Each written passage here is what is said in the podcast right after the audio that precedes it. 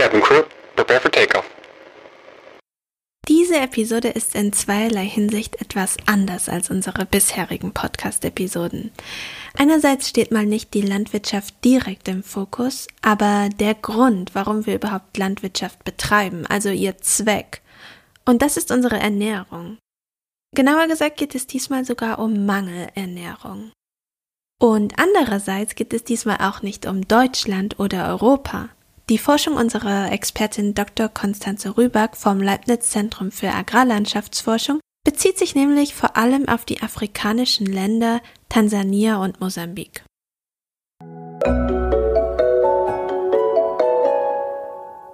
Querfeld ein Podcast. Wir reden über die Landwirtschaft der Zukunft.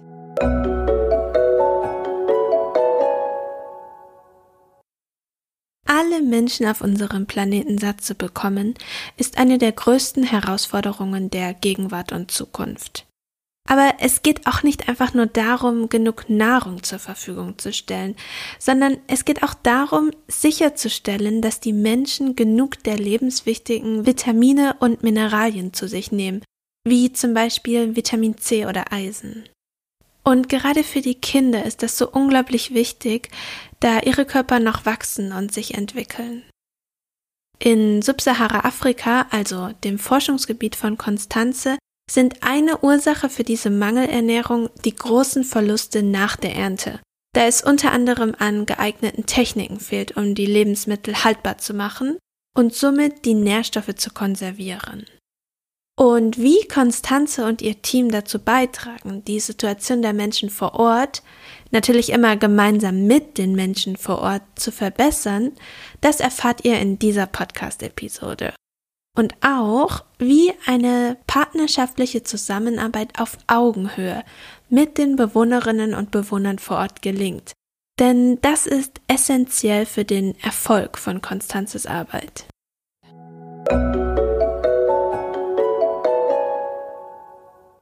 Hallo liebe Konstanze, herzlich willkommen. Ich freue mich sehr, dass du heute bei uns bist. Stellst du dich bitte mal kurz selbst vor? Ja, vielen Dank für die Einladung, Julia. Mein Name ist Konstanze Rüback. Ich bin Ernährungswissenschaftlerin am ZALF ähm, seit circa zehn Jahren und beschäftige mich dort mit Ernährungssicherungsprojekten in Ostafrika. Was genau bedeutet Ernährungssicherungsaspekten? Oder auf der Website habe ich gelesen, du beschäftigst dich mit ernährungswissenschaftlichen Aspekten der Ernährungssicherung. Kannst du uns das mal erklären? Genau, also Ernährungssicherung ist ja klar definiert, dass alle Menschen eben dauerhaft Zugang zu sicheren und nährstoffreichen Lebensmitteln haben, damit sie eben ein gesundes Leben führen können. Und in den, sagen wir mal, in den ganz an den Anfängen ähm, der Ernährungssicherungsforschung lag eigentlich der Fokus hauptsächlich darum, die Erträge von Grundnahrungsmitteln wie beispielsweise Mais, Weizen oder Reis einfach ähm, zu steigern. Das ist zwar ausreichend sozusagen, um den Menschen genug Energie zur Verfügung zu stellen. Ähm, allerdings ähm, schafft man nur mit Grundnahrungsmitteln es nicht, den Mikronährstoffbedarf zu decken. In dem Kontext hat sich einfach sehr viel getan in den letzten Jahren, glücklicherweise. Und der Fokus liegt einfach darauf, möglichst, dass Menschen sich möglichst divers ernähren können. Also ähm, Lebensmittel aus verschiedensten Lebensmittelgruppen. Denn je diverser wir essen, ähm, desto wahrscheinlicher ist es einfach, dass wir unseren Mikronährstoffbedarf decken. Ich arbeite somit an der Schnittstelle von Landwirtschaft und Ernährung ähm, und beschäftige mich beispielsweise mit Fragestellungen, welche Lebensmittel ähm, vor Ort einfach produziert und verarbeitet werden können, unter gegebenen ähm, klimatischen Bedingungen, aber auch ähm, ähm, welche Ressourcen den Menschen überhaupt zur Verfügung stehen, damit Menschen dort ihren Nährstoffbedarf decken können. Wir arbeiten auch im Bereich Ernährungsgewohnheiten der Menschen. Also es ist ja sehr traditionell geprägt, was dort auch gegessen wird. Und vielleicht Ideen, Anreize zu verschaffen, vielleicht auch ähm, seine Verzehrgewohnheiten etwas zu modifizieren, ähm, ist auch Ziel meiner Arbeit. Was wir auch machen, dass äh, wir ähm, implementieren ja verschiedenste landwirtschaftliche Interventionen und wir wollen natürlich auch wissen, ob diese Interventionen einen Effekt haben. Also mhm. wir messen dann, ob da tatsächlich ein Einfluss be beispielsweise auf den, ob das unsere Intervention einen Einfluss auf den Ernährungsstatus der Bevölkerung hatte, beispielsweise. Mhm. Was wäre so eine landwirtschaftliche Intervention? Mm, ganz verschieden. Also in einem Projekt ging es um diversifizierte ähm, Landwirtschaft und wir haben einfach festgestellt, dass man lokale Landwirte gar nicht so einfach überzeugen kann, von ihren Anbau von hauptsächlich Grundnahrungsmitteln irgendwie abzubringen. Okay. Wir haben dann dort einfach gesehen, dass die, dass ganz bestimmte Mikronährstoffmängel dort vorherrschen, die beispielsweise über grünblättriges äh, Blattgemüse oder Hirse ähm, verbessert werden können, ne? weil mhm. dort sozusagen die Nährstoffe drin sind. Wir haben dann beispielsweise ähm, kleine Sackgärten oder Küchengärten ähm, mit verschiedensten ähm, Blattgemüsesorten dort implementiert und wir konnten tatsächlich auch messen, dass sich ähm, der Verzehr von Gemüse vor Ort ähm, signifikant gesteigert hat und auch, dass sich tatsächlich der Ernährungsstatus, insbesondere bei den Kindern, verbessert hat. Und was denkst du, ist der Grund oder wisst ihr oder kennt ihr den Grund, warum die Menschen gar nicht so leicht zu überzeugen sind? Mm, ich bin kein Agronom, aber ja. ich meine, wenn ich Landwirtschaft, wenn ich den Anbau verändere, bringt das alles Risiken mit sich. Ne? Also die ja, Menschen klar. vor Ort wissen ja, wissen ja eigentlich ähm, unter den gegebenen Umweltbedingungen, äh, wie sie was zu machen haben. Die haben ja einen viel größeren Erfahrungswert, als wir denn überhaupt haben. Mhm. Ähm, es ist einfach mit Risiken behaftet, was zu verändern. Und ähm, wir können diese finanziellen Sachen ja überhaupt nicht abpuffern. Also die Menschen müssen ja wirklich überzeugt davon sein, ähm, dass sie mitmachen bei Interventionen in dem Projekt, dass sie, dass sie ähm, das verändern wollen. Und deshalb haben wir auch eben immer partizipative Ansätze, dass die Menschen, dass wir zusammen mit den Menschen Lösungsstrategien entwickeln. Mhm. Äh, es bringt also nichts, wenn man sich ähm, irgendwas sozusagen ausdenkt und sagt, mach doch mal. Also das ist auch überhaupt nicht unser Stil, wie wir vorgehen. Ja.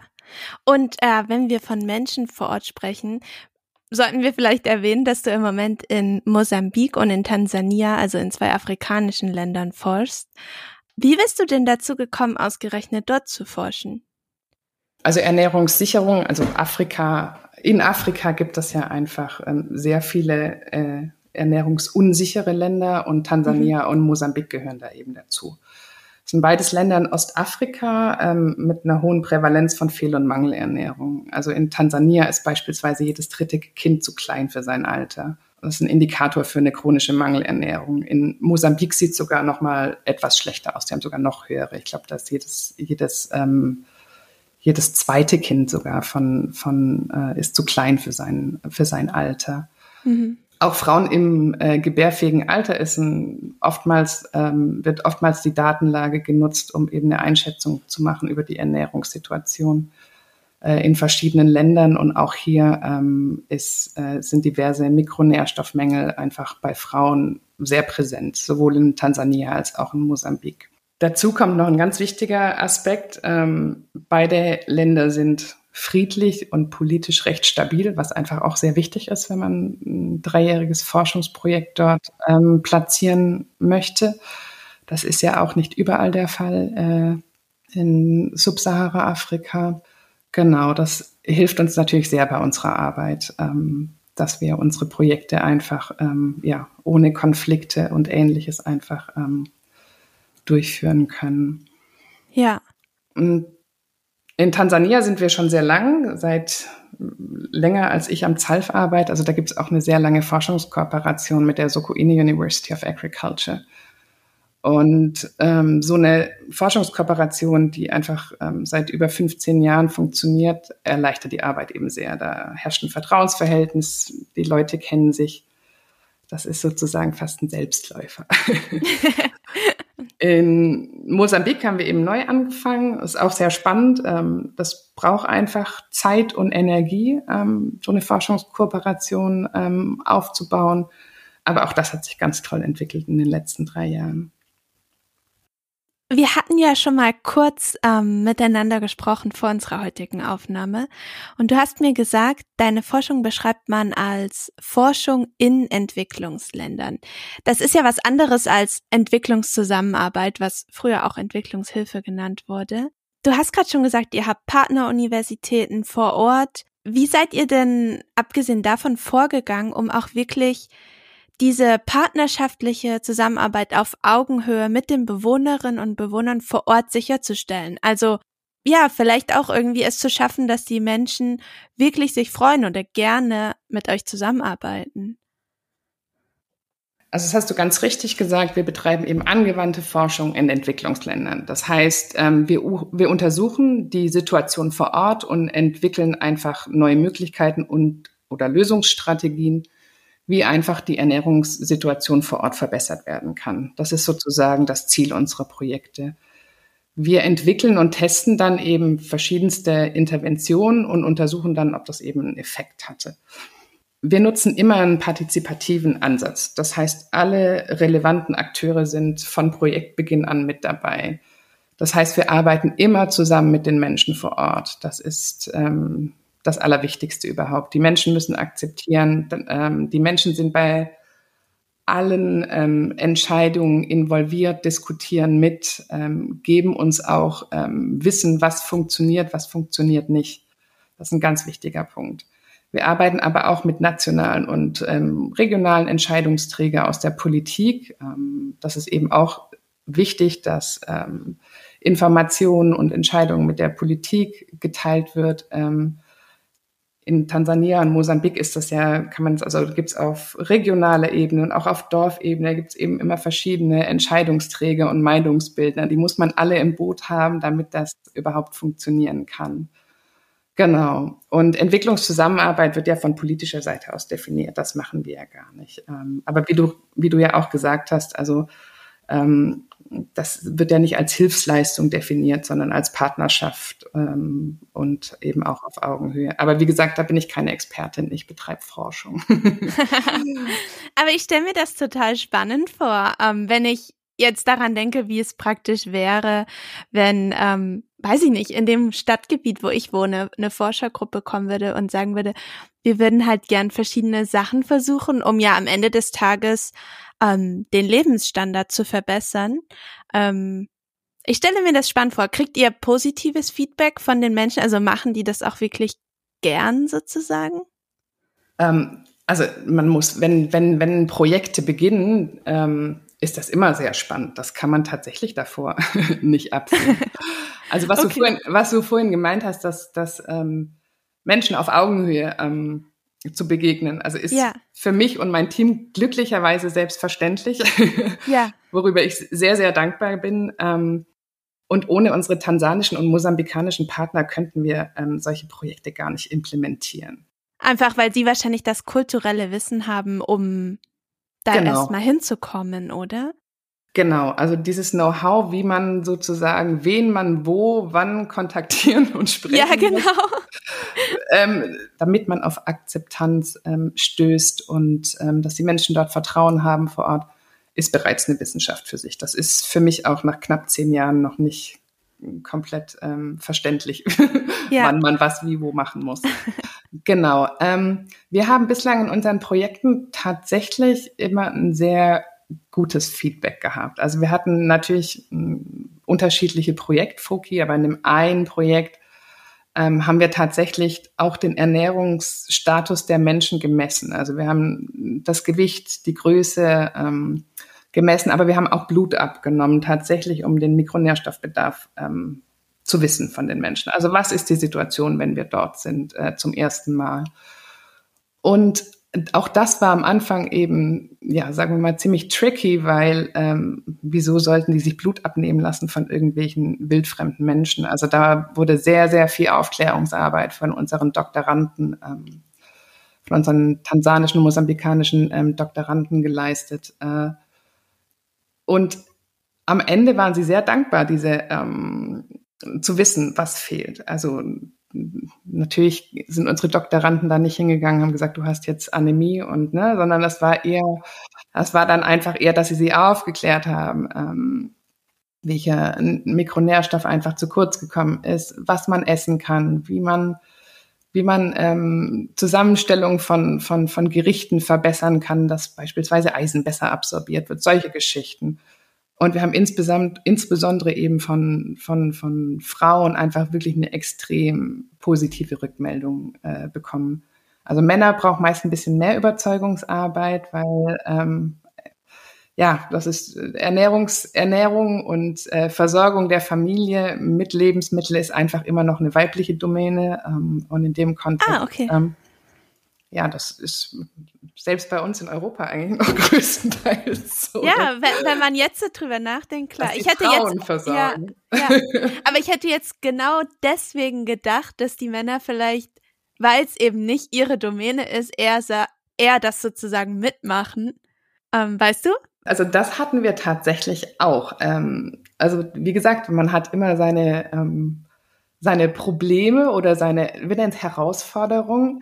Ähm, die Frauen haben sehr viel erfragt. Die Frauen haben, die waren da ganz angetan und haben ganz viele Fragen gestellt und sich somit einfach auch total weitergebildet.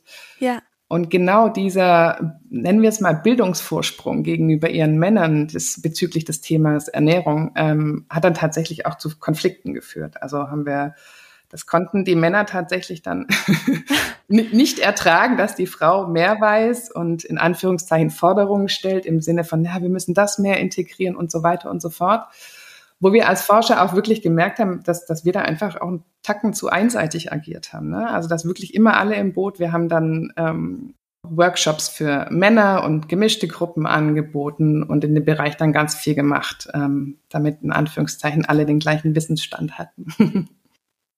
Und inwieweit wurden die Kinder eingebunden oder waren die gar nicht Teil eurer oder sind die Kinder gar nicht Teil eurer Arbeit?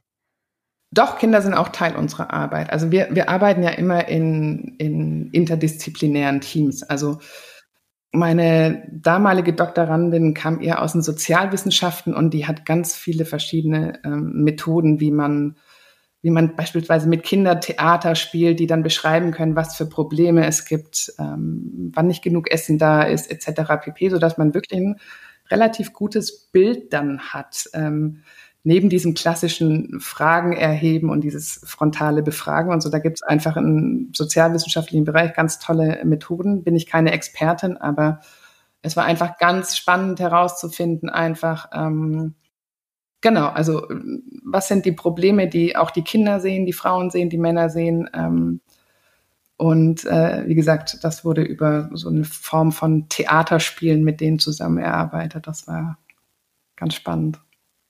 Bevor wir gleich nochmal tiefer da reingehen, was denn diese Probleme sind, vielleicht kurz für unsere Zuhörerinnen und Zuhörer, die sich jetzt gar nicht so auskennen oder die einfach gar kein Bild haben. Du hast ja schon gesagt, Tansania und Mosambik liegen in Subsahara-Afrika, also im Südosten des Kontinentes, am Indischen Ozean.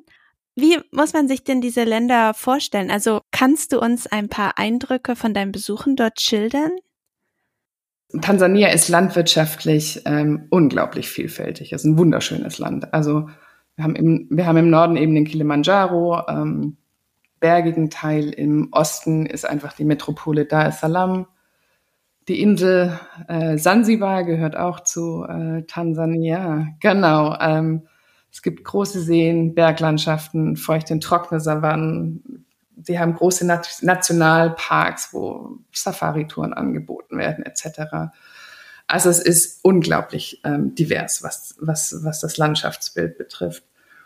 Mm, ich persönlich mag das lokale Essen äh, total gern. Ähm, ganz simpel, ganz simples äh, Essen mit Reis, Bohnen und grünblättrigem Gemüse, aber es sch schmeckt irgendwie äh, sehr lecker und ähm, Wahrscheinlich tolle Gewürze auch, oder? Genau, es ist teilweise auch indisch angehaucht, genau. Okay. Also wir haben auch so Curry-ähnliche Sachen. Ja. Genau. Was eben sehr schön ist, die Menschen sind sehr offen ähm, und haben eben keinerlei Berührungsängste. Das ist als Europäer vielleicht auch manchmal so ganz am Anfang vielleicht auch irritierend oder weil wir es anders kennen, dass nicht sofort alle auf einen zukommen, aber eigentlich auch was sehr, sehr Schönes, muss man sagen. Insbesondere ähm, jetzt während der Pandemie mit 1,5 Metern Abstand, das ist, ähm, das wäre, wär, glaube ich, schwierig durchsetzbar dort vor Ort. Genau. Ja, das wollte ich gerade fragen. Ginge das überhaupt? Also ich, ich muss gestehen, tatsächlich, ähm, aufgrund der Pandemie habe ich es niemals geschafft, Mosambik zu bereisen, was wirklich, ähm, was ich unbedingt nachholen muss. Ähm, ich weiß es tatsächlich nicht. Also ähm, wie das, also ich kann mir nicht vorstellen, dass das in, in, in Großstädten so wirklich mit, ähm, mit, mit 1,5 Meter Abstand oder so. Also kann ich mir nicht vorstellen, aber ich kann auch eines Besseren belehrt werden. Aber das geht ja teilweise bei uns schon in der U-Bahn nicht. Ich wollte gerade sagen, also. Ja. Okay, also in Mosambik warst du tatsächlich noch gar nicht, wegen Corona. Genau. Also das Problem war einfach, dass ähm, genau die Pandemie ist ausgebrochen und da wäre sozusagen unser Projekttreffen dann in Mosambik gewesen. Okay, ja. Und ähm, Mosambik hat im Gegensatz zu Tansania wirklich sehr strenge Vorgaben gehabt. Also das war, ich glaube, das heißt äh, Emergency State. Also das ist so eine so eine Art von ähm, Lockdown. Also es war auch sehr konsequent, glaube ich, für vier fünf Monate. In Tansania war das ähm, eben nicht so ausgeprägt und ähm, das war auch ein Problem. Ne? Also wir, wir konnten, wir haben dann eben alles virtuell gemacht, aber auch ähm, die Forscher und Forscherinnen aus, Tansan äh, aus Mosambik konnten dann eben nicht ins Feld reisen und die Sachen begleiten. Also das war leider ähm, äh, zu an, zum Anfang der Pandemie wirklich, wirklich schwierig weiterzuarbeiten. Mhm. Und du hattest ja schon Probleme angesprochen. Ähm, die Menschen leiden ja vor allem auf dem Land dort unter Mangelernährung, wie du es schon gesagt hast, dass es halt an wichtigen Vitaminen oder Spurenelementen fehlt. Und auch die Kindersterblichkeitsrate ist recht hoch. Kannst du einfach noch mal mehr beschreiben, wie sozusagen die Situation vor Ort ist? Mm, ja, das ist natürlich eine sehr, sehr komplexe Frage. Ähm, ich fange mal mit der Situation an. Also in Tansania und Mosambik sind eben zwischen ja, 35 und 45 Prozent der Kinder unter fünf Jahren zu klein für ihr Alter. Ja, das ist sehr viel, oder? Das ist sehr viel. Also wir nennen das Stunting. Das ist ein Indikator für eine chronische ähm, Mikronährstoffmangelernährung. 60 bis 75 Prozent der Kinder unter fünf sind anämisch, also leiden unter Blutarmut. Auch jedes dritte Kind in Tansania hat einen Vitamin A-Mangel. In Mosambik sind es sogar fast 70 Prozent. Ähm, das ist auch einfach ein gravierendes Problem. Frauen eben im gebärfähigen Alter sieht es auch nicht sonderlich gut aus. Also ähm, 30 Prozent leiden auch an einem Vitamin A-Mangel, 40 Prozent leiden an Eisenmangel oder sind auch anämisch. Und für Männer gibt es oft einfach keine nationale Statistiken tatsächlich. Also klassische Statistiken gibt es immer von Frauen im gebärfähigen Alter und von ähm, Kindern unter fünf Jahren. Und ähm, nationale Statistiken für Männer ähm, fehlen einfach. Warum? Das kann man sich gut, also Mikronährstoffmängel haben einfach große Auswirkungen für Kinder. Ne? Also insbesondere, man braucht Mikronährstoffe für verschiedene körperliche Funktionen und die Entwicklung, ähm, sowohl die ähm, physische als auch die kognitive, kann einfach stark beeinträchtigt werden. Zum anderen liegt es auch daran, dass, ähm, dass einfach Männer meist besser versorgt sind als Frauen und Kinder. Also man kann sich so diese Aufteilung im Haushalt an Nahrungsmittel auch ein bisschen vorstellen, dass sich erst der Mann bedient und ähm, dann Frauen und Kinder ähm, sozusagen das Essen bekommen. Wir erheben aber auch immer die, den Ernährungsstatus der Männer, weil es, also A, mit dem wissenschaftlichen Ziel, die Datenlage zu verbessern, aber auch, weil ich es spannend finde. Also wir haben tatsächlich auch Eisenmängel bei Männern gar nicht so wenig gemessen oder ähm, da gibt es einfach verschiedene Faktoren, die, die aus ernährungswissenschaftlicher Perspektive eben auch sehr spannend äh, zu erforschen sind und wo es einfach kaum Daten gibt, genau. Und woher kommt der Vitamin A-Mangel? Also was sozusagen müssten die Menschen mehr zu sich nehmen? Oder was nehmen sie nicht genug zu sich, sodass der Vitamin A-Mangel ähm, entsteht? Also die Gründe sind total vielfältig, weshalb Fehl- und Mangelernährung kommt. Du kannst dir vorstellen, wir arbeiten eben in sehr abgeschiedenen ländlichen Gebieten, also meist mit einer extrem schlechten Infrastruktur, ähm, kaum Zugängen zu großen Märkten, keinerlei Elektrizität. Ähm, also die Menschen bauen ihre Lebensmittel somit größtenteils selbst an und ähm, versorgen damit eben ihre Familie oder bedienen einfach lokale Märkte. Oftmals liegt einfach die Priorität nicht, am, nicht äh, auf dem Anbau von nährstoffreichen Lebensmitteln wie Obst, Gemüse und Hülsenfrüchten. Sondern auf Sachen, die sozusagen gut zu verkaufen sind. Genau. Zum einen aus Grundnahrungsmitteln, die kann man einfach gut lagern. Das ist eben auch, ne, wer keine Elektrizität hat, also kein Kühlungssystem oder ähnliches, Da ist es natürlich einfacher, ähm, Mais und Hirse zu lagern in Säcken, als sich was einfallen zu lassen für grünblättriges Gemüse. Klar, verstehe ich. Genau, und die andere Priorität sind die sogenannten Cash Crops, also ähm, Lebensmittel, die sich äh, zum Verkauf anbieten zu guten Preisen. Also beispielsweise Sonnenblumen, Sesam, Cashewnüsse, solche Sachen werden dort angebaut, genau. Genau, also Klima, also man muss auch sagen, dass insbesondere Gemüseanbau einfach auch echt einiges an Wasser braucht ne? und die klimatischen Bedingungen natürlich auch eine große Rolle spielen. In den Regionen, wo ich gearbeitet habe, ist tatsächlich Wassermangel eines der größten Probleme. Also Dürreperioden nehmen zu, Regenzeiten verschieben sich, haben teilweise niedrigere äh, Niederschläge etc degradierte Böden. Also da sind viele, viele Phänomene ähm, führen dazu, dass das einfach zu wenig divers ähm, angebaut werden kann. Ähm, wenn du jetzt noch gerade vorher noch gefragt hast, ähm, wo Vitamin A drin ist. Vitamin A ist grundsätzlich nur in tierischen Lebensmitteln drin, aber es gibt sogenannte Provitamin A-Verbindungen, also die sogenannten Provitamin A-Carotinoide. Und die sind eben in grünblättrigem Gemüse beispielsweise ähm, in sehr hohen Konzentrationen zu finden. Oder eben auch in orangenen Früchten, in ähm, Süßkartoffeln, alles was orange gefärbt ist. Also Provitamin A, Carotinoide haben eine gelb-orangene Farbe. Carotinoide wie Karotte, kann man sich gut merken. genau, dort sind die auch drin, genau. Und ähm, Genau, und ähm, der Körper kann eben diese Carotinoide aus pflanzlichen Lebensmitteln sozusagen auch enzymatisch spalten und der Körper kann dann ähm, Vitamin A draus machen. Essen die Menschen denn viel Fleisch vor Ort?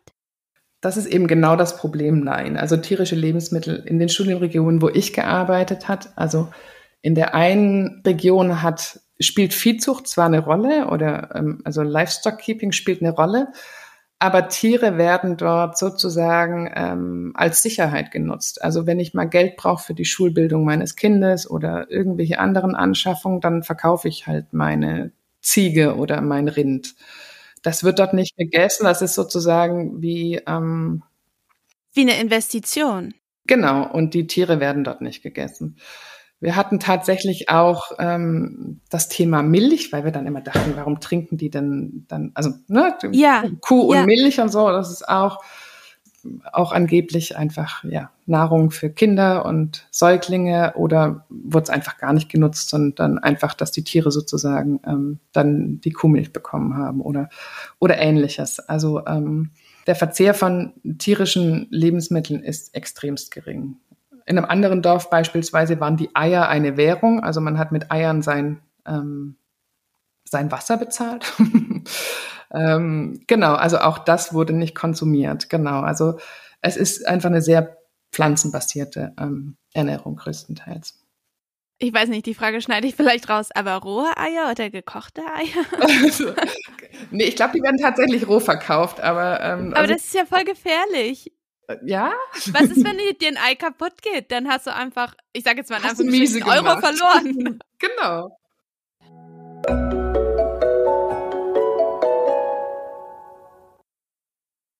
Wer von euch unseren Podcast regelmäßig hört, der weiß bestimmt auch, dass wir, also das Querfeld ein Netzwerk, nicht nur den Querfeld ein Podcast produzieren, den ihr gerade hört. In Kooperation mit dem RBB arbeiten wir auch noch an einem weiteren Podcast. Die erste Staffel mit sechs Folgen unter dem Namen Fruchtfolgen ist bereits veröffentlicht und die zweite Staffel, jetzt allerdings unter dem Namen Feld, Wald und Krise, Landschaften im Wandel, ist gerade gestartet. Darin fragen Andreas Jakob und Fred Pilaski vom RBB unsere Forscherinnen und Forscher nach der Zukunft von Kultur, Natur- und Stadtlandschaften in den nächsten Jahrzehnten. Sie wollen von Ihnen zum Beispiel wissen, welche Ideen die Wissenschaftlerinnen und Wissenschaftler entwickeln, um mehr Wasser in der Landschaft zu halten, wie Brandenburger Äcker der Dürre trotzen können, wie sich auf vernässten Mooren Landwirtschaft betreiben lässt, wie sich Solar- und Agrarflächen miteinander vertragen. Oder was Feldroboter auf den Äckern leisten und wie ein nachhaltiger Waldumbau gelingen kann. Alle neuen sowie die alten Episoden findet ihr überall dort, wo es Podcasts gibt.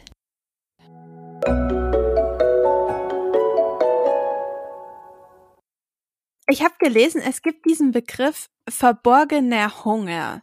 Und laut Welthungerhilfe leiden weltweit rund zwei Milliarden Menschen darunter, was extrem viel ist, oder? Ja. Kannst du uns sagen, was das ist? Also verborgener Hunger bezeichnet einfach Mikronährstoffmängel, ähm, also eine unzureichende Zufuhr an Vitaminen, Mineralstoffen und Spurenelementen. Also davon haben die Menschen zu wenig. Es wird eben als verborgen ähm, bezeichnet. Ähm, das bezieht sich darauf, dass ähm, die Mikronährstoffmängel nicht diagnostiziert werden, nicht diagnostiziert sind. Ähm, verborgen, weil klinische Symptome ähm, bei so einem latenten Mikronährstoffmangel teilweise noch gar nicht so ausgeprägt sind. Und Symptome von Mikronährstoffmängeln können auch sehr unspezifisch sein. Ne? Deshalb sind das alles Faktoren, ähm, die sozusagen das Ganze verbergen. Okay, also zum Beispiel, wenn ich jetzt Kopfschmerzen hätte, würde man nicht sofort sagen, oh, das ist aber, weil dir Mikronährstoff XY fehlt. Genau, obwohl das sein könnte, dass du an Anämie leidest, was mit dem Eisenstoffwechsel verknüpft ist. Genau. Also es ist oftmals sowas wie, genau, Müdigkeit, Schlappheit, ähm, oder so viele Mikronährstoffe benötigen wir fürs Immunsystem. Da kannst du dir halt vorstellen, das ist ja auch unspezifisch. Man hat, wann bist du infektanfälliger beispielsweise? Ne? Das ist ja auch schwierig zu definieren. Klar, der Mann hat mal einen schlechten Tag und würde aber nicht sofort sagen, oh, heute fühle ich mich schlapp, mir fehlt das und das, sondern vielleicht habe ich einfach einen schlechten Tag, ne? Genau. Und ähm, versteckt auch im Sinn, dass, weil wenn die Menschen einfach genug Energie zu sich nehmen, ne? also genug Kohlenhydrate und ähm, Eiweiß und, und Fett, dann haben die Menschen ja eine normale Statur. Also die sehen jetzt nicht mangelernährt aus. Das ist nicht, was sich auch der Laie unter einem mangelernährten, okay. dünnen, untergewichtigen Menschen versteht. Das, das ist das nicht. Das, das, das sieht man nicht. Und genau das macht es einfach so schwierig. Das macht es genauso schwierig. Also wir haben das, wir haben das auch in Deutschland. Ne? Also das ist nicht nur ein reines Phänomen ähm, von Entwicklungsländern, aber der Unterschied ist, wir können das halt relativ einfach beim Arzt alles überprüfen lassen, wenn wir da einen Verdacht haben. Ne? Ist dieses Phänomen Double Burden das gleiche oder ist das wieder was anderes? Das ist wieder was anderes. Das ist wieder was anderes. also man, man muss sich das mal vorstellen, diese Begrifflichkeiten sind halt auch einfach, ähm, gerade wie du zitiert hast von der Welthungerhilfe, wenn man einfach die globale Situation mal darstellen möchte. Ne?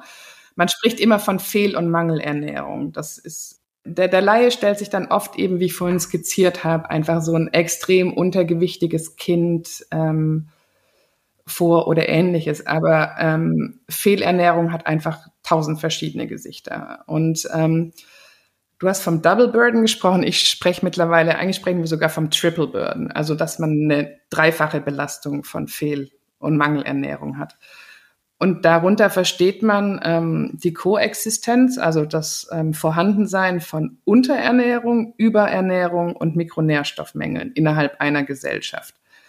Ähm, und auch die Kombination daraus. Oftmals haben natürlich unterernährte Menschen Mikronährstoffmängel, aber auch überernährte, also übergewichtige und adipöse Menschen können auch Mikronährstoffmängel haben.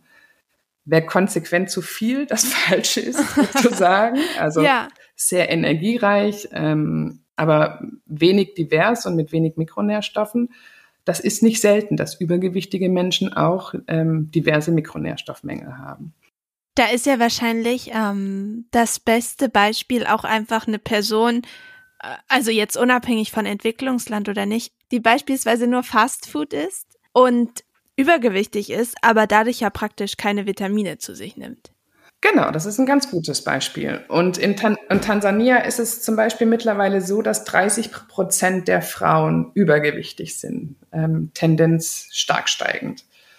Und nur so zwischen 10 und 15 Prozent sind untergewichtig. Also da gibt es einen riesen Shift in Richtung Übergewicht und Adipositas. Ähm, und das hat einfach gravierende Folgen für Gesundheitssysteme. Du musst dir vorstellen, ein Gesundheitssystem hat mangelernährte Menschen, die zu wenig haben, diverse Mikronährstoffmängel. Und mit Übergewicht und Adipositas kommen ebenso Zivilisationskrankheiten dazu, wie Typ-2-Diabetes, Herz-Kreislauf-Probleme, schlechte Blutfettwerte, ähm, Bluthochdruck, solche Geschichten. Da kannst du dir ja ganz gut vorstellen, dass das, wenn Gesundheitssysteme da nicht ähm, drauf ausgerichtet sind, was das einfach für gravierende Auswirkungen haben wird.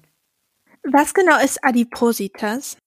Das ist eine äh, extreme Fettleibigkeit. Also es wird über einen, B, B, über einen Body Mass Index definiert. Also praktisch schon über Übergewicht hinaus. Genau. Und woher kommt das, dass die Menschen übergewichtiger werden? Ähm, auch hier wieder verschiedene Gründe. Also in den Regionen, wo wir sind, wird total gern frittiert tatsächlich. Okay. Also ähm, es schmeckt aber auch lecker. ist auch, ich finde es auch gut. nee, aber es ist, also die essen extrem viel Stärke, also kohlenhydrathaltige Lebensmittel und ähm, und so so frittierte, ja, wie frittiertes süßes Gebäck. Also Okay, so wie man es vom Weihnachtsmarkt kennt. Ja, so ungefähr. so, so, so, ein bisschen, so ein bisschen in die Richtung. Und da machen auch oft Frauen so ein Business, dass sie dann einfach diese frittierten Sachen dann irgendwie bei der Schule anbieten oder ähnliches. Ne? Also das ist, das ist unglaublich populär. Und wie gesagt, einfach diese, diese Portionsgröße auch wirklich von, von, von wirklich großen Mengen an stärkehaltigen ähm, Lebensmitteln eben und die Vorliebe ähm, des Frittierens führt einfach zu Übergewicht.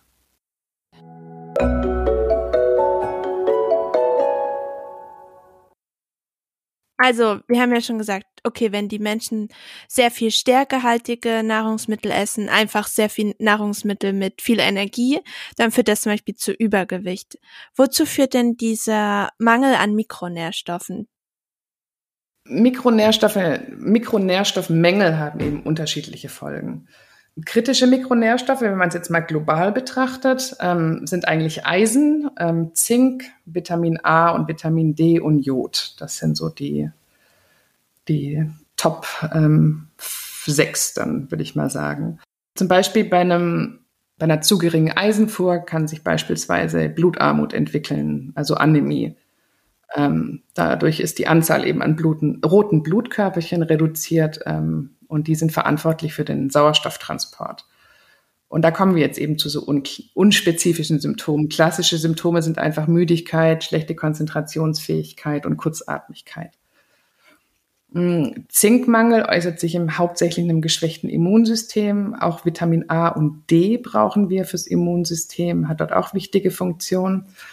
Und das kann man sich ja auch vorstellen. Ein geschwächtes Immunsystem und eine höhere Infektanfälligkeit ist insbesondere für Kinder einfach sehr, sehr gefährlich. Für Säuglinge und Kleinkinder. Ähm, die ein geschwächtes Immunsystem haben und ähm, unter gegebenen hygienischen Bedingungen vor Ort, äh, wenn sich dort einfach eine schwere Durchfallerkrankung etabliert, kann das auch einfach bis zum Tod führen von den Kindern. Und das ist einfach auch nicht selten. Ähm, Genau. Was auch wichtig ist, Vitamin A brauchen wir auch für den Sehprozess. Also im schlimmsten Fall ähm, führt Vitamin A-Mangel dann eben zu Nachtblindheit oder aber auch kann bis zu einer irreversiblen Erblindung führen. Was bedeutet Nachtblindheit? Dass man nachts nicht mehr richtig sehen kann, weil der sogenannte Rhodopsinzyklus zerstört ist. Oder nicht zerstört, gestört ist das. Okay, das heißt, tagsüber würde man normal sehen können, aber nachts nicht. Genau, das ist einfach für diese hell-dunkel, hell-dunkel ähm, Sehvorgang braucht man einfach auch Vitamin A, genau.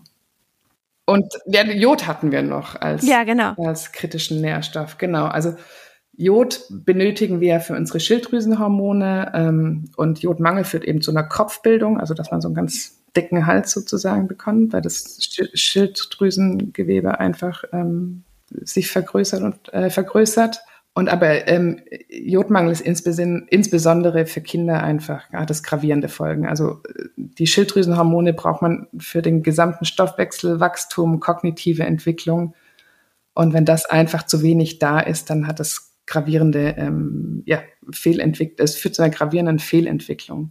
Und da kommen wir auch eigentlich schon so zum Punkt, was in Entwicklungsländern ein, riesiges Problem ist, ist das Mikronährstoffmängel, dass das einfach relativ schnell zu einer Art Teufelskreis werden kann. Also man kann sich vorstellen, eine schwangere Frau mit diversen Mikronährstoffmängeln hat einfach schon mal viel höhere Risiken ähm, während der ganzen Schwangerschaft für Abgänge etc. Auch die tatsächlich äh, Sterblichkeit bei Geburten sind erhöht bei mangelernährten Frauen. Ähm, wenn die Kinder geboren werden, dann oftmals mit zu geringem, zu geringem Geburtsgewicht. Das heißt, sie sind einfach ähm, leichter als 2500 Gramm. Die Kinder sind geschwächt, die sind infektanfällig ähm, und eben, wie ich gesagt habe, Geburtensterblichkeit ist erhöht. Mm, Kinder haben ein so, sogenanntes 1000-Tage-Fenster, also von Konzeption bis zum circa zweiten Lebensjahr können, Mikronä äh, können Folgen von Mikronährstoffmängeln sozusagen aufgefangen werden. Durch eine richtige Ernährung beispielsweise? Durch eine richtige Ernährung, genau. Okay. Nach diesem zweiten Jahr sind eben diese ähm, physischen und kognitiven Entwicklungsbeeinträchtigungen, die sind dann einfach irreversibel. Deshalb sprechen wir im Englischen auch vom Window of Opportunities, also diesem Zeitfenster, ähm, wo man noch die Chance hat, was zu verbessern.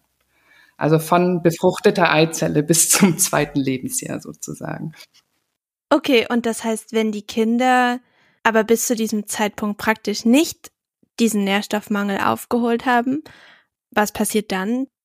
Also sie sind hauptsächlich zu klein für, für ihr Alter. Das ist auch dieses Stunting-Phänomen. Also ähm, und die kognitive Entwicklung ist beeinträchtigt. Das kann natürlich verschiedene Stärken haben. Und es ist natürlich auch schwierig zu definieren wie hätte sich ein Kind kognitiv entwickelt. Da spielen natürlich noch andere ähm, Faktoren eine Rolle als, als nur, dass genug ähm, Mikronährstoffe zu, äh, für die Bildung von Körpersubstanzen sozusagen zur Verfügung stehen.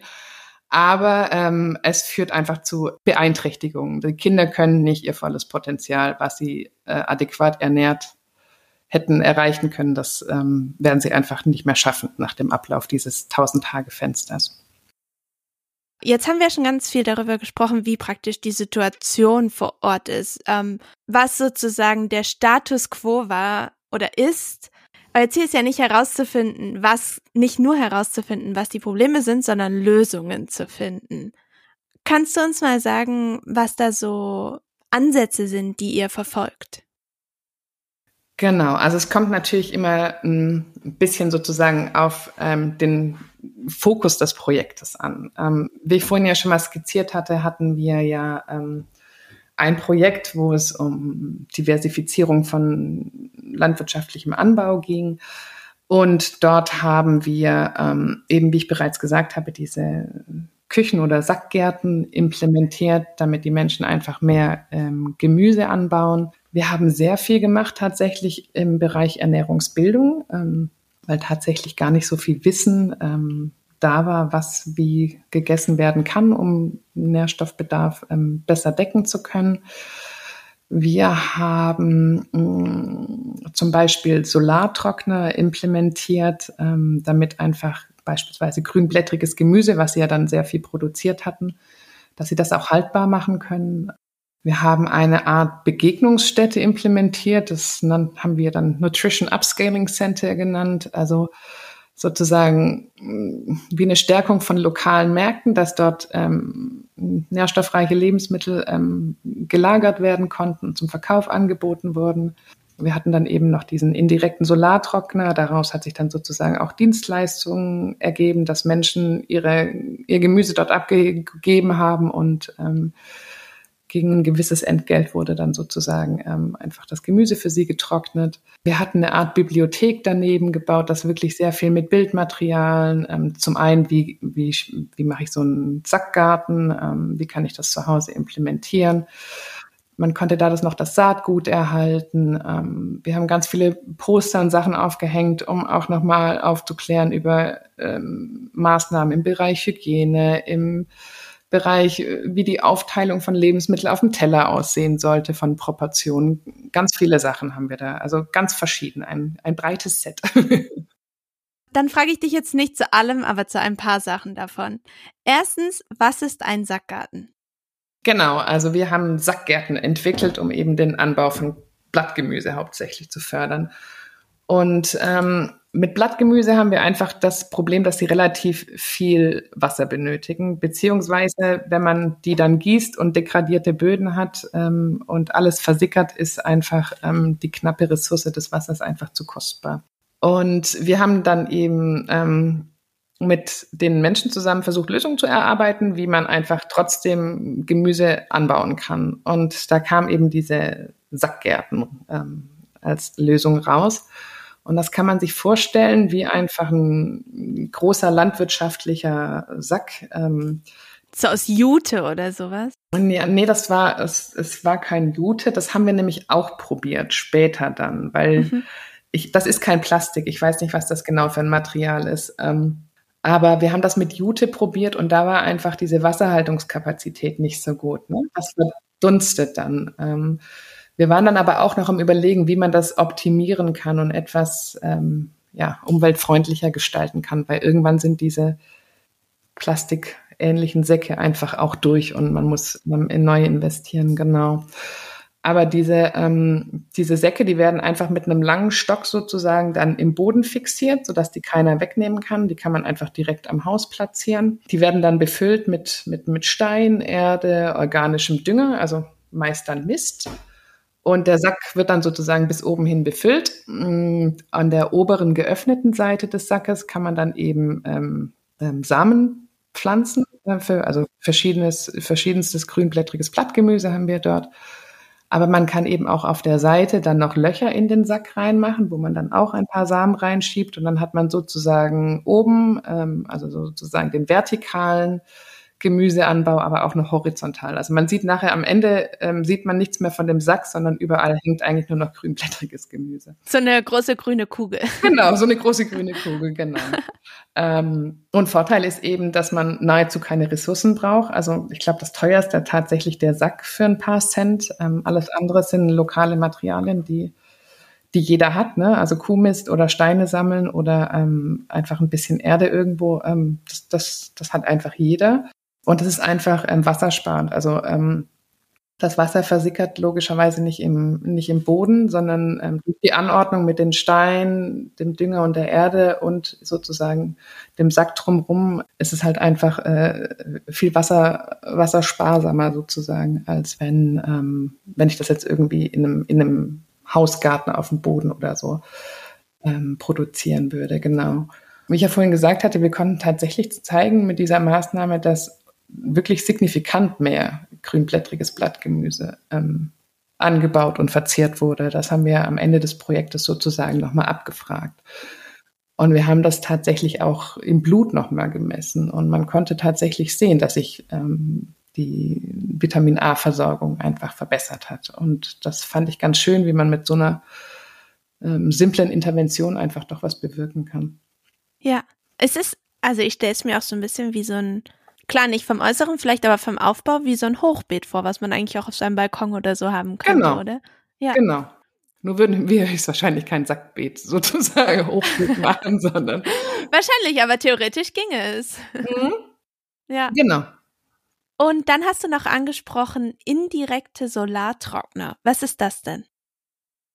Also traditionell, also hatte ich ja vorhin skizziert, wer in den Dörfern, wo wir arbeiten, gibt es jetzt keine Elektrizität. Also so Kühlungssachen, Lagerungssachen ist einfach ein riesengroßes Problem und Herausforderung.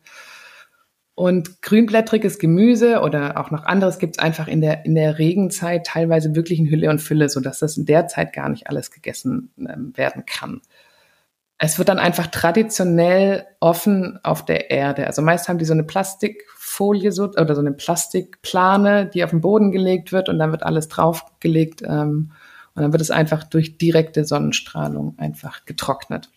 Dummerweise sind manche Mikronährstoffe und manche sekundäre Pflanzenstoffe einfach hitze- und UV-labil. Das heißt, wenn ich die der direkten Sonne äh, Sonnenstrahlung aussetzt, ähm, gehen da einfach Nährstoffe kaputt. Und das ist ja das, was wir nicht wollen, dass Mikronährstoffe kaputt gehen. Die Leute sollen ähm, die Lebensmittel sozusagen haltbar machen, aber mit möglichst wenig Nährstoffverlusten. Genau. Und da kommen eben dann diese indirekten Solartrockner äh, ins Spiel. Das ist dann halt sozusagen, also zum einen ist es ein Tacken hygienischer, weil wir so, weil, weil wir das in so, wie so in so Schubladen, das, das die Ernte reinlegen können in so eine, in so eine Kammer und die werden dann sozusagen indirekt getrocknet, also haben keine direkte äh, UV-Einstrahlung und auch die Temperatur ist geringer, als wenn man das in der prallen Sonne macht. Und dadurch ist es sozusagen ein nährstoffsensitives Trocknungsverfahren. Also es geht weniger von den wichtigen Mikronährstoffen kaputt. Und wie lange ist das dann haltbar, wenn man das damit trocknet? Also länger, ja, auf jeden Fall, wenn. Wir haben einfach tatsächlich die Erfahrung gemacht, länger, das, das ist nicht in, im Sinne, also die anderen Sachen sind auch haltbar, aber wir haben einfach sehr viel Verunreinigung tatsächlich immer von diesen Böden. Und ähm, dadurch äh, Probleme, dass sich da sozusagen noch andere Sachen eingeschlichen haben, vielleicht auch noch ähm, kleine Insekten oder ähnliches. Ähm, aber der, also wenn ich jetzt sozusagen traditionell oder in diesen indirekten Solartrocknern trockne, kann ich beide Sachen lagern, weil da ist kein, nahezu kein Wasser mehr drin, das die Sache einfach ähm, haltbar macht. Aber wie gesagt, die, die Nährstoffzusammensetzung ist einfach eine andere, weil einfach das Verfahren schonender ist. Und was wir dann eben noch gemacht haben, ist tatsächlich dann auch aus diesen getrockneten Sachen einfach ähm, Produkte entwickeln. Dort haben wir beispielsweise ein eine Instant-Suppe sozusagen konzipiert aus dem getrockneten Blattgemüse und noch mit ähm, Süßkartoffeln etc. Und wir haben noch ein Beikostpulver entwickelt. Also Beikost, wenn Säuglinge anfangen, ähm, feste Nahrung zu sich zu nehmen, dann bekommen die in Tansania oft einfach, einfach einen stärkehaltigen Brei mehr oder weniger. Teilweise, teilweise wird er gezuckert. Also ich fand das immer höchst fahrlässig, aber Genau, und wir dachten, dass man da im Bereich Beikost einfach einiges machen kann und haben das auch aus grünblättrigem Gemüse ähm, und äh, auch wieder ähm, Süßkartoffeln mit ein bisschen ähm, Öl einfach sozusagen die, die Zusammensetzung ein bisschen modifiziert und eben auch ähm, mit den kleinen Kindern dann ähm, ja, Verk Verköstigungen durchgeführt, ähm, ob die das dann überhaupt akzeptieren und essen. Und ich muss, ich war sehr, sehr erstaunt, wie gut das angekommen ist. Und ähm, so kriegt man wirklich Mikronährstoffe äh, in den Brei rein ähm, mit lokalen Ressourcen. Ja, wahrscheinlich ist es auch gut, weil die Leute sich vielleicht auch einfach, weiß ich nicht, ich kann mir auch vorstellen, dass sie sich auch einfach freuen, dass sie ähm, mal ein anderes Rezept vielleicht haben oder mal was anderes ausprobieren können. Genau, also das ist, wie ich vorhin gesagt habe, wir haben immer einen partizipativen Ansatz. Also wir haben immer, also in dem Projekt zum Beispiel haben wir gearbeitet mit Straucherbsen und mit afrikanischem Blattgemüse. Das waren sozusagen die zwei Sachen, auf die wir uns fokussiert haben. Und wir haben immer zusammen mit den Menschen erarbeitet, was, was wird euch denn reizen? Was wird euch denn überhaupt schmecken? Also wir haben einfach erst mal gegoogelt, was für Straucherbsenrezepte es überhaupt gibt. Ne? Also was man aus Straucherbsenmehl machen kann. Und ähm, dann wurde das zusammen mit den Menschen erarbeitet, was sie überhaupt interessiert. Es bringt nichts, wenn ich ein Produkt entwickelt, was, was keiner isst. Also ja. einfach absolute Ressourcenverschwendung. Und ähm, genau, und zum Beispiel haben wir dann aus Straucherbsenmehl ähm, Nudeln hergestellt. Das war der Wunsch der Gemeinschaft. Und unsere Doktorandin hat dann so lange rum experimentiert, bis sie eine geeignete Formulierung für ähm, Straucherbsennudeln hatte, die mittlerweile produziert und dort auch gegessen werden. Genau. Und ähm, ähnlich war das eben auch mit dem grünblättrigen Blattgemüse. Ne? Also sie haben natürlich ihre traditionellen Verarbeitungsmethoden, ähm, aber auch dort spielt einfach die Thema, das Thema Zeit, also Zeitmangel, ähm, eine große Rolle. Deshalb sind wir so ein bisschen äh, auf die Richtung gekommen, etwas, was einfach schnell geht und trotzdem einfach nahrhaft ist. Und eben, ähm, weil natürlich, ähm, ich das ja die vorhin auch skizziert hat, also Kinder liegen mir in meiner Forschung immer ähm, sehr am Herzen, weil ich das einfach, ähm, ja, ich finde, das muss einfach ähm, reduziert werden, dass, dass Kinder so einen schlechten Start haben ins Leben und ähm, vielleicht ihr Leben lang sozusagen mit Entwicklungsstörungen oder Verzögerungen ähm, leben müssen. Und deshalb finde ich das einfach auch einen ganz spannenden Bereich, ähm, simples Pulver sozusagen, was man über seinen Brei ähm, geben kann noch.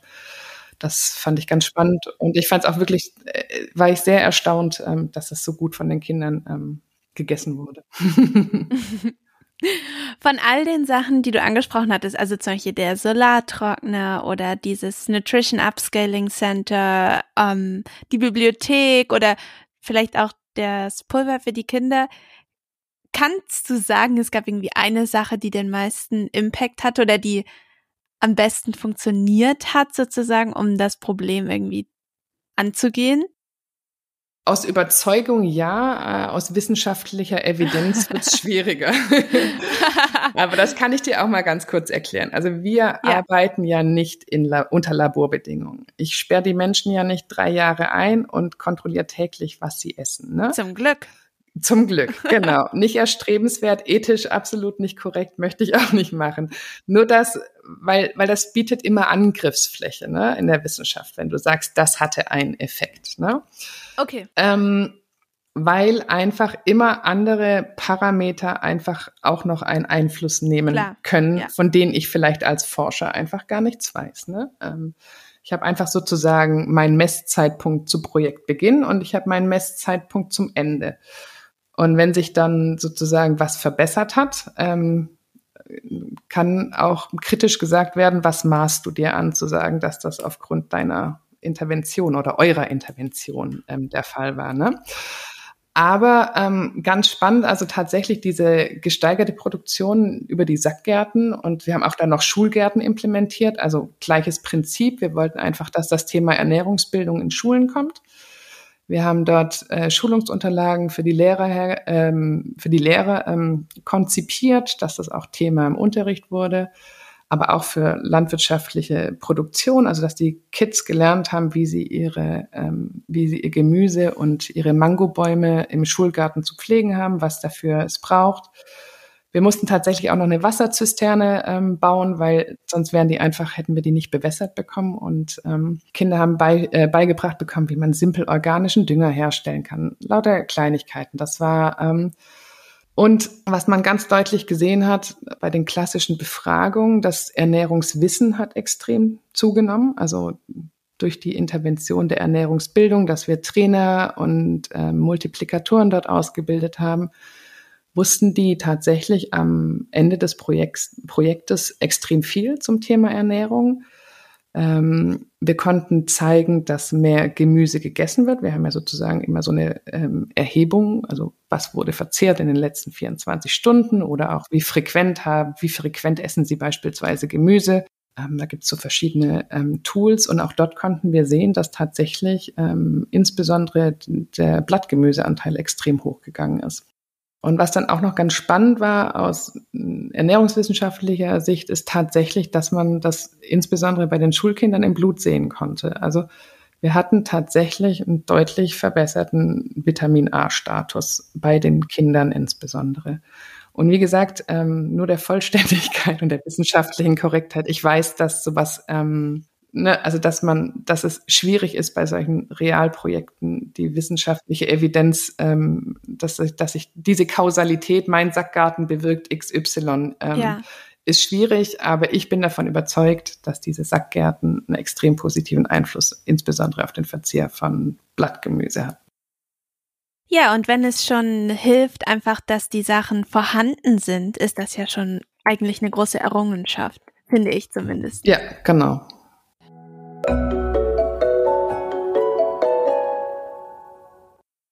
Ich will noch mal irgendwie aufs größere Bild kurz kommen.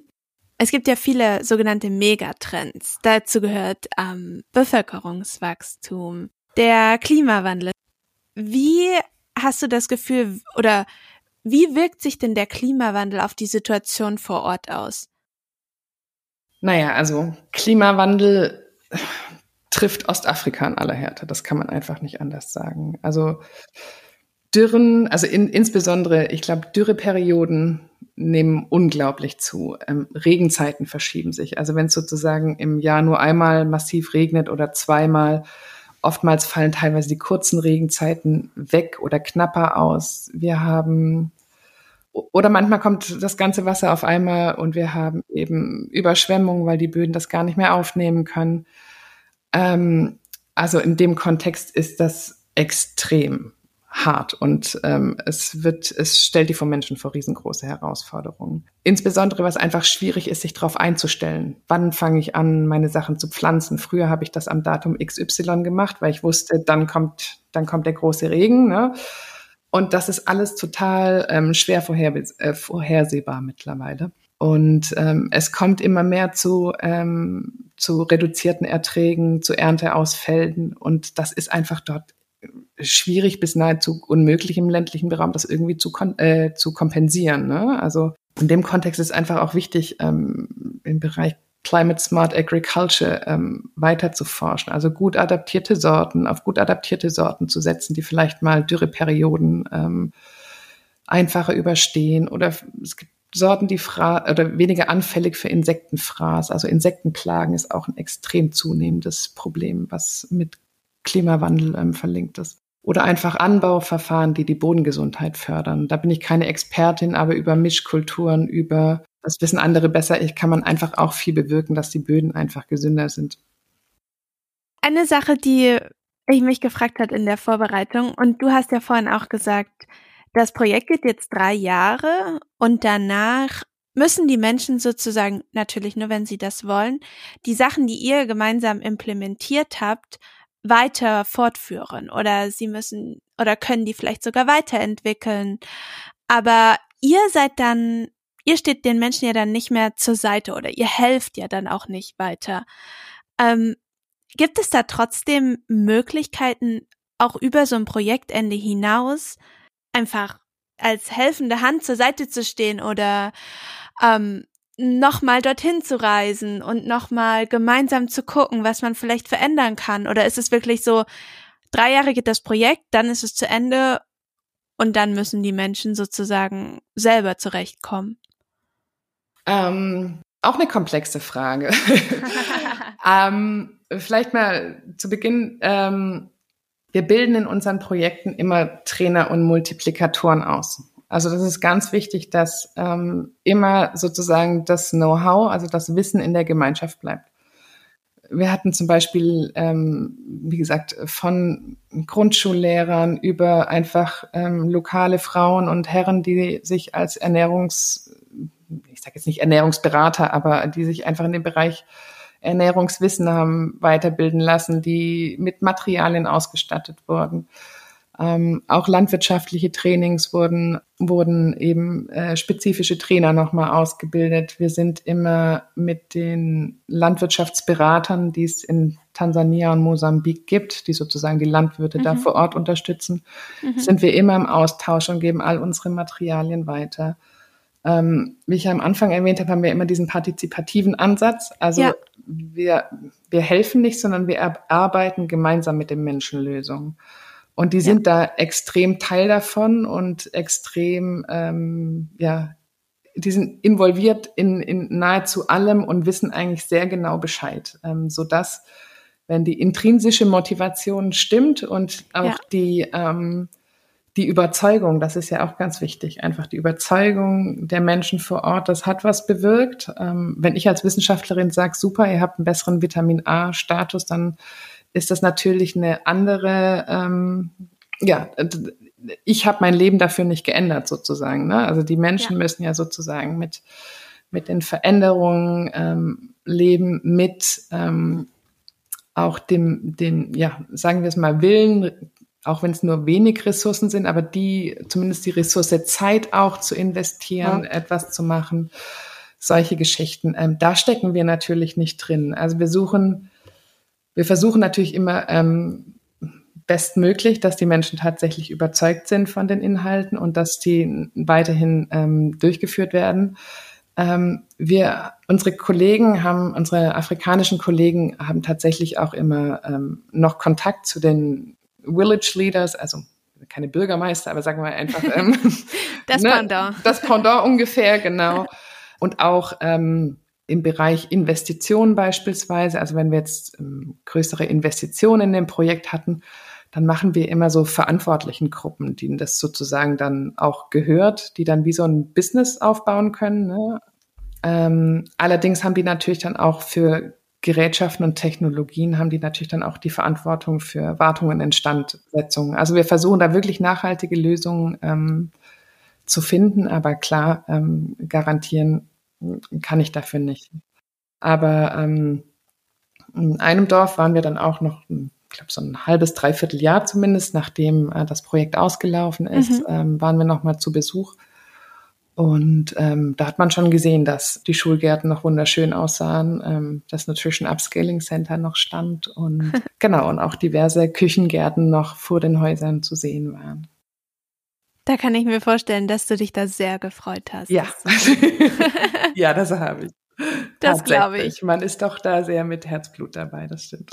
ja, ich, ich glaube vor allem auch, ähm, Also es geht natürlich um Menschen, aber auch insbesondere nochmal um die Kinder und ich kann mir vorstellen, dass man da wirklich richtig, richtig fröhlich ist, wenn man sieht, dass das alles noch irgendwie funktioniert.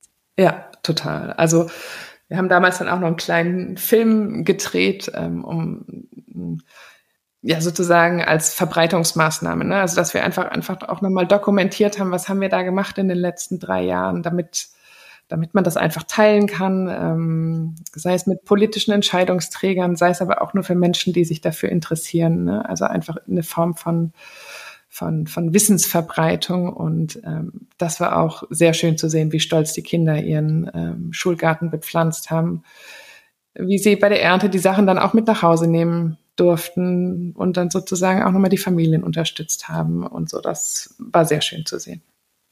Den Film werden wir auf jeden Fall verlinken, damit sich die Zuhörerinnen und Zuhörer den auch anschauen können. Ja, das ist schön.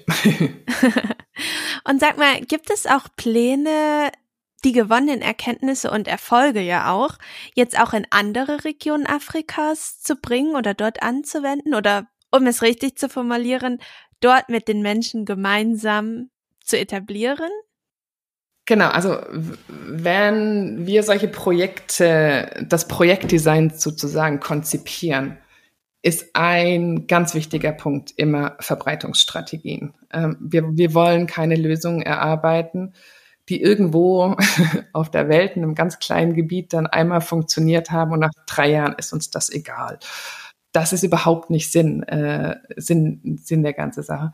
Sach, Sinn der ganzen Sache.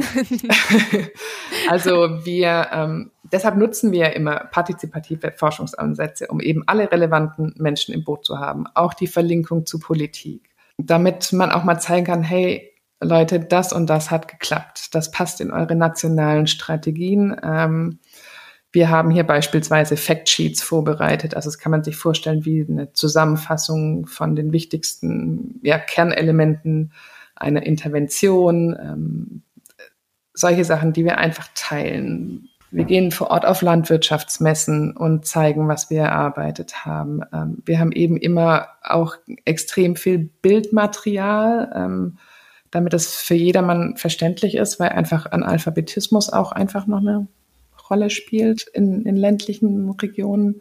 Also wir, wir haben natürlich äh, Radiobeiträge. Also Radio ist das Medium schlechthin in, in Tansania zumindest. Okay. Genau. Okay. das, das, das, am Anfang dachte ich mir, wie Radiobeiträge, aber gut, ähm, da stecke ich eben nicht drin. Genau, das wusste, wissen meine Kollegen deutlich besser als ich. Also da hat man eben auch wirklich eine, eine, eine Reichweite. Ja was ich eben vorhin noch gesagt hat, auch ganz wichtig, ähm, die landwirtschaftlichen Berater einfach ins Boot zu holen. Ne? Das ist alles Teil eines partizipativen Ansatzes. Das ist einfach, ja, die, die Leute wissen, die das am spät, äh, später auch weiterführen können. Mhm, ähm, zur Ausbreitung, also diese Hochskalierung, dass es nicht nur ähm, sozusagen in zwei Dörfer in Tansania und Mosambik funktioniert, sondern dass das auch noch woanders gemacht werden kann. Genau das ist eben immer das Ziel, ähm, dass die Sachen skalierbar sind. Ne? Also sozusagen das Upscaling, dass man Ergebnisse mit, mit der Politik teilt. Aber auch, dass man Forschung betreibt in dem Bereich, was muss, unter was für Gegebenheiten kann ich denn diese Sachen ähm, implementieren? Ne? Also was für Ressourcen brauche ich, dass man wirklich weiß, was benötige ich, um das erfolgreich ähm, irgendwo anders aufziehen zu können auch in dem Bereich ähm, haben wir verschiedene Tools entwickelt, wie man zum Beispiel sozusagen ähm, den Bedarf von verschiedenen äh, Interventionen abfragen kann. Also was braucht es, um das sozusagen kopieren zu können, jetzt mal ganz simpel ausgedrückt. Ich denke einfach, ein ganz, ganz wesentlicher Punkt ist immer äh, der Dialog mit Entscheidungsträgern ähm, und eben jegliche Form von Öffentlichkeitsarbeit, also wie auch immer die wo aussieht. Ich glaube, das sind einfach die besten Möglichkeiten, um, um ähm, gelungene ähm, Interventionen einfach zu verbreiten. Und habt ihr zum Beispiel Informationen darüber, ob sich sowas wie ähm, die Sackgärten zum Beispiel einfach auch weiter verbreiten, weil die Menschen aus verschiedenen Dörfern vielleicht miteinander sprechen oder die das irgendwo gesehen haben. Also sozusagen über eure Arbeit hinaus, dass das teilweise vielleicht so ein bisschen zu einem Selbstläufer wird. Oder wisst ihr dazu gar nichts? Doch, also wir hatten, also was ich weiß, in dem einen Projekt, das ging tatsächlich über die Dorfgrenzen hinaus. Also das hat wirklich, ähm, das hat sich wirklich verbreitet von durch Sehen und Mund-zu-Mund-Propaganda. Ähm, genau. Ähm, noch kurz zu dem Thema Küchen und Sackgärten. Das ist ja nichts, was wir im klassischen Sinne erfunden haben. Also dass solche Interventionen ähm, werden, werden auch von anderen NGOs, anderen Forschungsprojekten ähm, etc. Ähm, genutzt. Deshalb ist es ganz schwierig zu sagen, wo, wo, äh, wo kommt was äh, sozusagen her ich denke, wir haben das einfach adaptiert ähm, zu den, zu den ähm, Ressourcen, die wir hatten vor Ort. Ne? Also da gibt's jetzt kein richtig oder falsch oder ne. Das ist einfach die Grundidee, die gibt es schon lange ähm, über Küchengärten und wir haben das einfach hauptsächlich zu diesen Sackgärten ähm, modifiziert und einfach ähm, mit speziellen Mischungen aus ähm, Stein, organischem Dünger und, ähm, und Erde ähm, ausprobiert, was am besten einfach funktioniert, genau. Aber das ist ähm, keine Erfindung von unserem Projekt, genau. Hast du in deiner Arbeit schon mal gedacht, davon könnten wir in Europa oder in Deutschland etwas lernen? Und wenn ja, was war das? Ich, ich weiß nicht, ob Deutschland und Europa davon was lernen können, aber ich kann davon was lernen. Und zwar. Mhm, das ist doch auch viel spannender.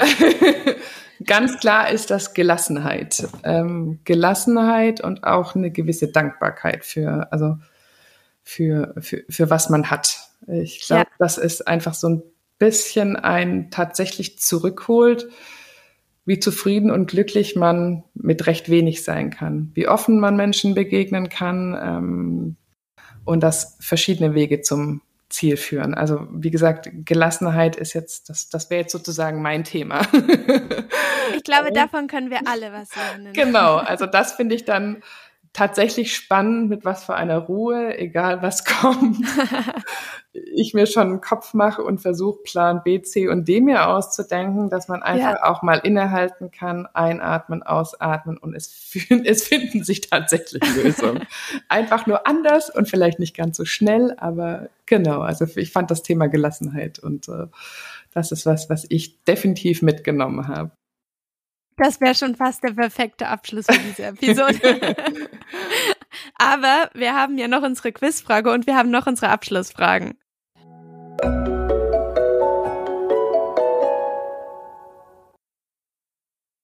Also, fangen wir mit der Quizfrage an. Die haben wir ja wie immer vorher auf Social Media gestellt. Und die Frage ist, was besagt eine Faustregel? Je Punkt, Punkt, Punkt das Blattgemüse, desto mehr Provitamin A enthält es. Wir haben ja schon über Provitamin A ein bisschen drüber gesprochen. Ähm, als Lösungsmöglichkeiten gab es A kleinblättrige, B dunkelgrüne und C hellgrüne. Konstanze, was ist die Lösung? Je dunkelgrüner das Blattgemüse, desto mehr Provitamin A äh, Verbindungen, also Carotinoide sind da drin. Mhm. Genau, also das ist ja eine ganz simple Faustregel dann einfach. Die Carotinoide ähm, stehen in einem bestimmten Verhältnis ähm, zum Chlorophyll, also das ist die blaue und dunkelgrüne Farbe, die sozusagen die, Blatt, die Blattfarbe ähm, ähm, ausmacht. Genau. Und je dunkler einfach ein Gemüse ist, dunkelgrüner, desto höher ist der Carotinoidgehalt bei Blattgemüse. Was sind da zum Beispiel Blattgemüse, die ähm, in Tansania oder Mosambik angebaut werden?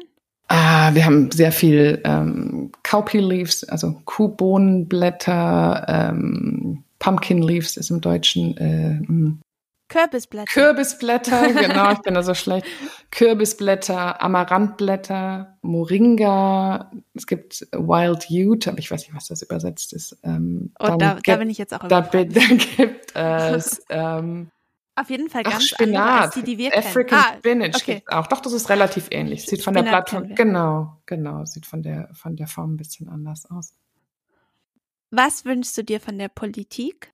Von der Politik würde ich mir tatsächlich wünschen, ähm, ganz uneigennützig, dass Forschungsprojekte im Bereich Ernährungssicherung einfach eine längere Projektlaufzeit haben.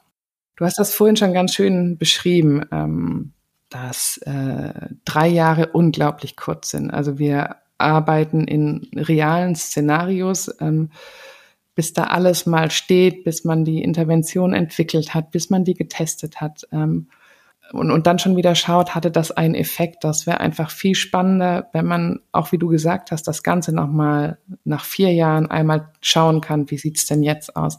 Wie sieht's denn nach fünf Jahren aus? Das hat nicht nur einen wissenschaftlichen Mehrwert, dass wir einfach auch mehr sagen können über die Nachhaltigkeit von Interventionen. Und uns fehlt einfach sozusagen immer ein Langzeitmonitoring. Und ich würde mir ja. einfach wünschen, ähm, dass Projektlaufzeiten auch mal länger sind. Um, also es gibt natürlich Projekte mit längerer Laufzeit, aber dass das vielleicht zum Standard wird. Damit beenden wir unsere Aufnahme. Ich bedanke mich recht herzlich bei dir, dass du dir die Zeit genommen hast und ja, ein großes Dankeschön. Sehr gerne.